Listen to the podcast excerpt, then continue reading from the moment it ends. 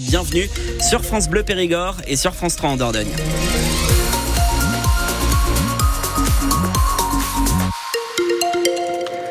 Le journal Louis de Bergevin. Et on commence par faire un point sur la météo. Benoît, journée fraîche et humide aujourd'hui. Exactement, pas plus de 10 degrés cet après-midi avec du gris et de la pluie. On fait un point complet sur votre météo avec vos commentaires sur la page Facebook de France Bleu Périgord à la fin de ce journal.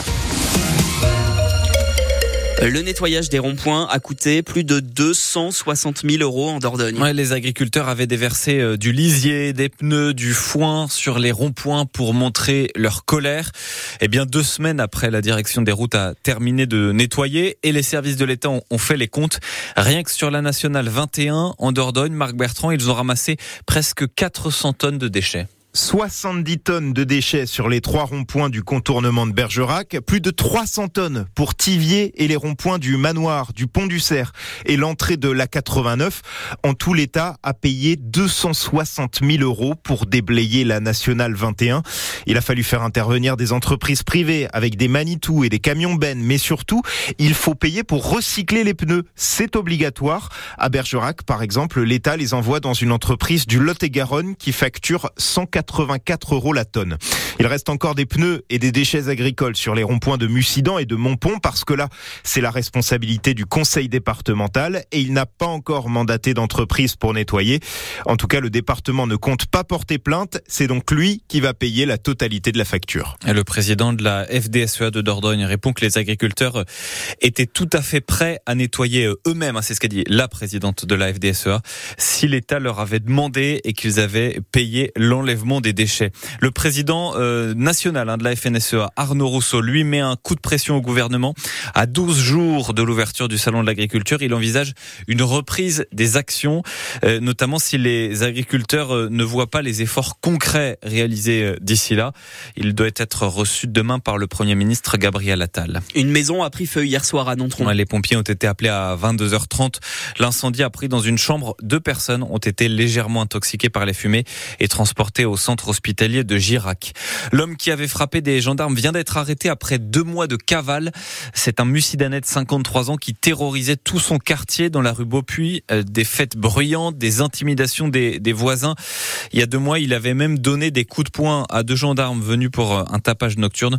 Euh, depuis, tous les gendarmes de Dordogne étaient à ses trousses. Ils l'ont arrêté vendredi. Il était rentré chez lui.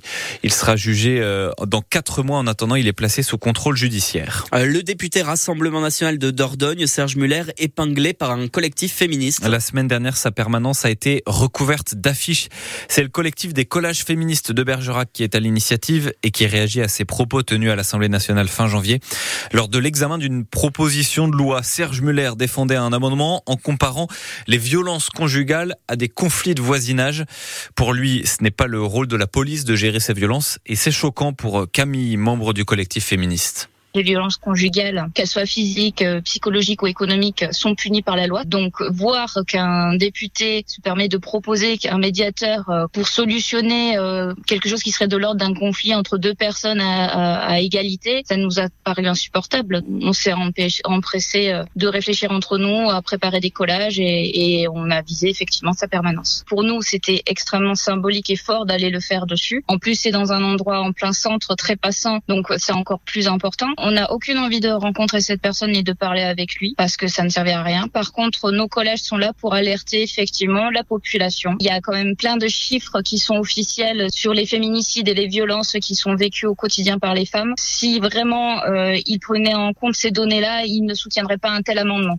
On va justement revenir hein, sur ces propos avec euh, le député RN du Bergeracois, Serge Muller. Il est l'invité de France Bleu Périgord ce matin. Il sera en studio avec nous euh, tout à l'heure à 8h moins le quart. Le Premier ministre Gabriel Attal a dit qu'il allait rétablir l'obligation des gardes de nuit pour les médecins de ville. C'est en tout cas ce qu'il a révélé hier au journal Le Parisien. Cette obligation avait été remplacée il y a 20 ans par du volontariat. Alors est-ce que ça permettrait d'avoir un, un meilleur accès aux soins dans un désert médical comme chez nous en Dordogne? C'est la question qu'on vous pose ce matin. Euh, beaucoup de médecins disent que ça ferait encore plus fuir les médecins de campagne qui sont déjà épuisés. Vous pouvez nous appeler hein, pour réagir au 05 53 53 82 82. La route départementale 703 va rester fermée quelques jours de plus. C'est pour sécuriser les falaises de Vitrac et de Montfort.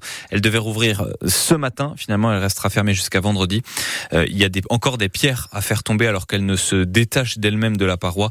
Une déviation est mise en place. Que se passe-t-il la nuit au château de Montaigne? On y raconte des histoires qui font peur, de fantômes et d'esprits.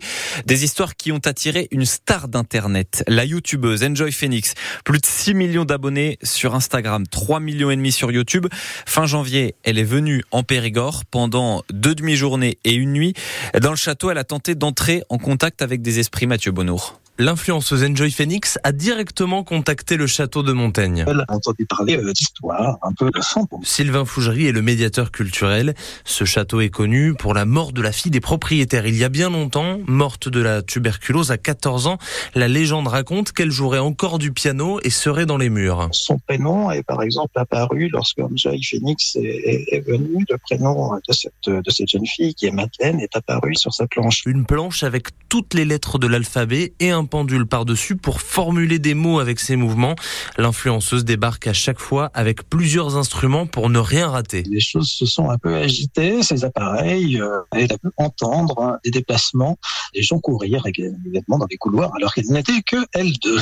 Cette fois, il s'est passé plusieurs événements, encore plus que dans cette vidéo tournée dans un autre château hanté il y a deux mois. Bonsoir, je m'appelle Marie et Sarah est avec moi. On m'a touché. Ah. Mais pour découvrir tout ce qui s'est passé pendant cette nuit dans le château de Montaigne, il faut encore attendre quelques jours. La vidéo doit sortir avant le 15 février. Et le château réfléchit quand même à, à, mettre en place des visites spéciales le soir pour répondre à, à, une demande de plus en plus forte. Une victoire euh, importante dans l'optique du maintien. Ouais, Belvès s'est imposé hier face à Rion, 20 à 14 en fédéral 2 de rugby. Dans la même poule, Sarlat s'impose à l'extérieur à Saint-Thirier, 13 à 6.